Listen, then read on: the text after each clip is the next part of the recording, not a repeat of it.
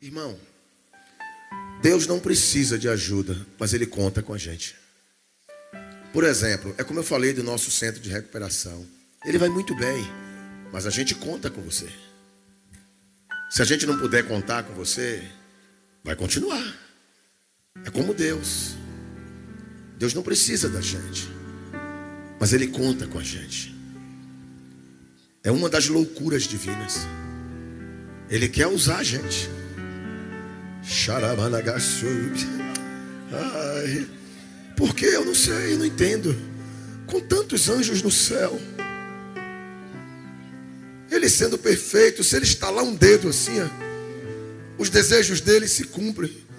Mas só que de repente Deus resolveu usar a gente.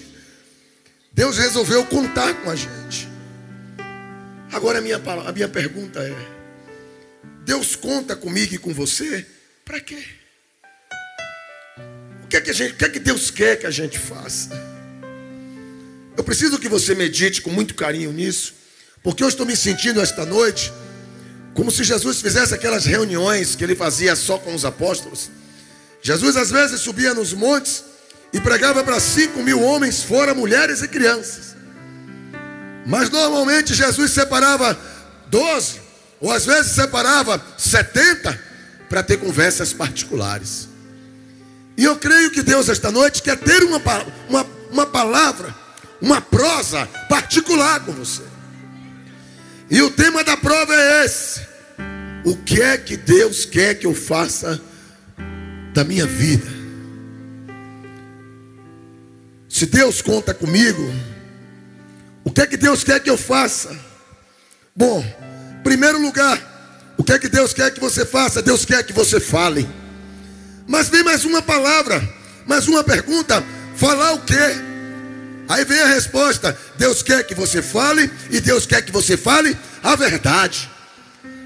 Mas qual é a verdade? A verdade é tudo aquilo que saiu da boca do nosso Senhor Jesus Cristo.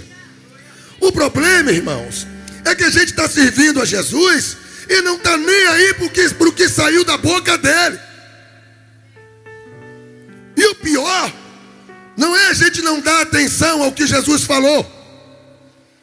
O pior é a gente sair por aí divulgando o que ele não falou.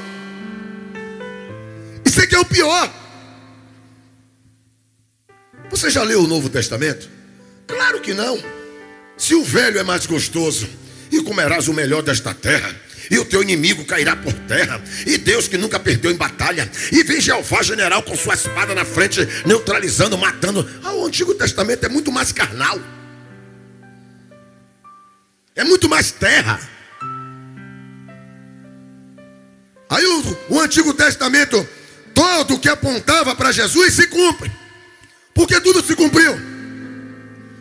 Aí de repente chega Jesus dizendo: olha, esquece esse negócio de mil cair à direita e dez mil à esquerda, esquece isso e ama teu inimigo. Só que a gente está por aí falando, a gente está saindo por aí falando que teu inimigo vai cair por terra.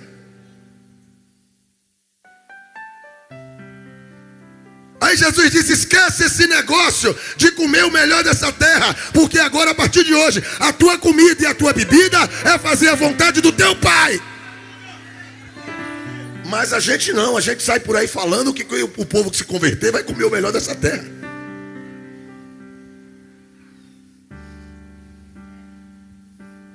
A gente está vivendo como se Jesus não tivesse vindo ainda. A gente está vivendo como se o que Jesus falou não tivesse nenhuma importância.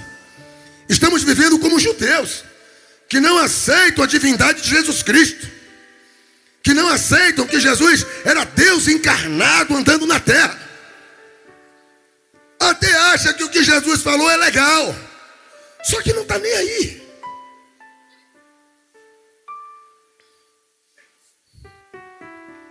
Poxa, Jesus falou para a gente se acomodar às coisas humildes, para a gente trabalhar, e se o seu dinheiro se transformar em riqueza, se, porque às vezes você escolhe um troço para fazer, que começa a ganhar muito dinheiro. Aí Jesus disse: você que enriqueceu, seja rico em misericórdia. Aí, como diz o baixista, O contrário disso, a gente sai por aí pregando que ao invés de amar o, o, o próximo, é para a gente amar o próspero. Ou não é esse o evangelho que está aí? Só é você ligar a sua televisão. Você está mandando o seu dinheiro para onde? Você quer ver uma coisa? Eu sei que você talvez seja uma daquelas pessoas que diz: Eu não quero nem saber o que está sendo feito com o meu dinheiro, o que importa é que eu estou fazendo a minha parte. Então, Deus maconheiro, porque dá no mesmo. Claro que você tem que se importar. Daqui a pouco você vai começar a dizer que não importa o que estão fazendo com seus filhos. Daqui a pouco você vai dizer que não se importa o que estão fazendo com seu marido. O que importa é que eu estou fazendo a minha parte. Irmão, onde foi que a gente se perdeu? Deus conta contigo para você falar, falar a verdade. E a única verdade que existe é Jesus Cristo de Nazaré. Eu quero lhe fazer um convite essa noite. Fale a verdade. Saia da roda dos escarnecedores. Para de mandar seu dinheiro para lugares onde você sabe que Deus não está. Para. Tanta gente passando necessidade. Eu tenho certeza que você conhece pessoas que passam necessidade. Você sabe qual é a liturgia do crente? A Bíblia diz assim: Jesus disse: honra pai e mãe. Aí o cidadão olha para a cara de Jesus e diz: primeiro Deus, pai e mãe que se dane. Esse evangelho é evangelho de doido. Existem pessoas que estão tá com o dinheiro do dízimo no bolso, aquela coisa gostosa querendo ir para a igreja entregar o dízimo. Aí um filho, ou a mãe, ou a mulher fica doente ou tem uma necessidade, e ele deixa a pessoa na necessidade, porque ele não pode desagradar o ungido de Deus. Ele não pode desagradar porque o nome dele está na lista e o ungido tem que saber que ele deu.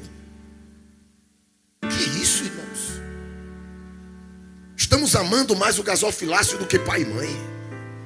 Um dia, os, os hipócritas chegaram para Jesus e disseram: Mestre, os seus discípulos não, não, não obedecem às nossas tradições, eles não lavam as mãos antes de comer. Aí Jesus disse: Pior são vocês, que por causa das suas é, liturgias, que por causa das suas tradições, anulam o mandamento de Deus que diz honra pai e mãe. Eu lhe digo, meu amado, e lhe peço, em nome de Jesus, fale a verdade. Leia o Novo Testamento. Ouça as palavras de Jesus que ficaram escritas. E você vai ver que não, não tem nada a ver o que está acontecendo. Você vai ver que a coisa está doida. Você vai ver que as paredes hoje valem mais do que as pessoas. Leia o que Jesus falou.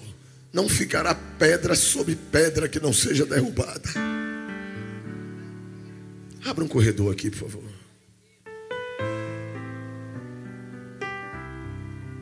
Você sabe o que é triste? É que amanhã você vai chegar em algum lugar e alguém vai dizer que seu inimigo vai cair por terra e você vai dar glória a Deus. Isso é que é o pior. É como se hoje também não tivesse ouvido nada. Mas eu creio que entre nós existem muitos que essa palavra vai ficar queimando aí dentro. E você vai desistir desse negócio de Deus pesar a mão. Um dia desse eu estava aqui em São Paulo e uma mulher chegou para mim e falou: Eu disse, Lázaro, eu estou vendo uma mão. E nessa mão tem uma foice. E essa foice está no seu pescoço. E essa mão é a mão de Deus. Eu disse a ela: A senhora está interpretando errado a visão.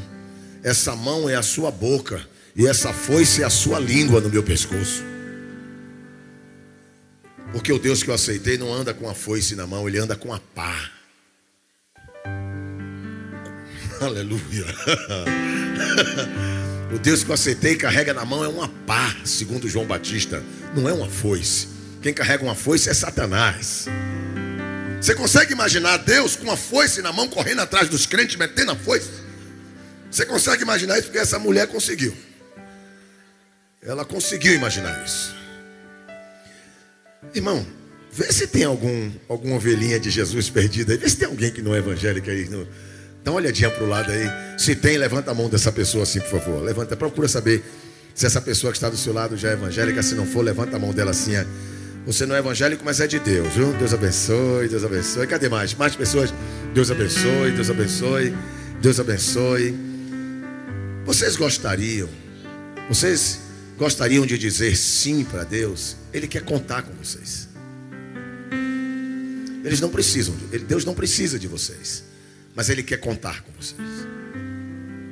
Vocês gostariam de dizer sim para Jesus esta noite? Mas de verdade mesmo? Pergunta aí para essa pessoa: você gostaria de dizer sim para Jesus? De verdade? De verdade? Se, se gostaria, levanta a mão dela assim, por favor. Deus abençoe. Então, se ela quer, traz ela até aqui à frente que eu quero orar por ela. Só se for de verdade. Venha com ela, não deixa ela vir sozinha, não. Vem. É de verdade mesmo, filho?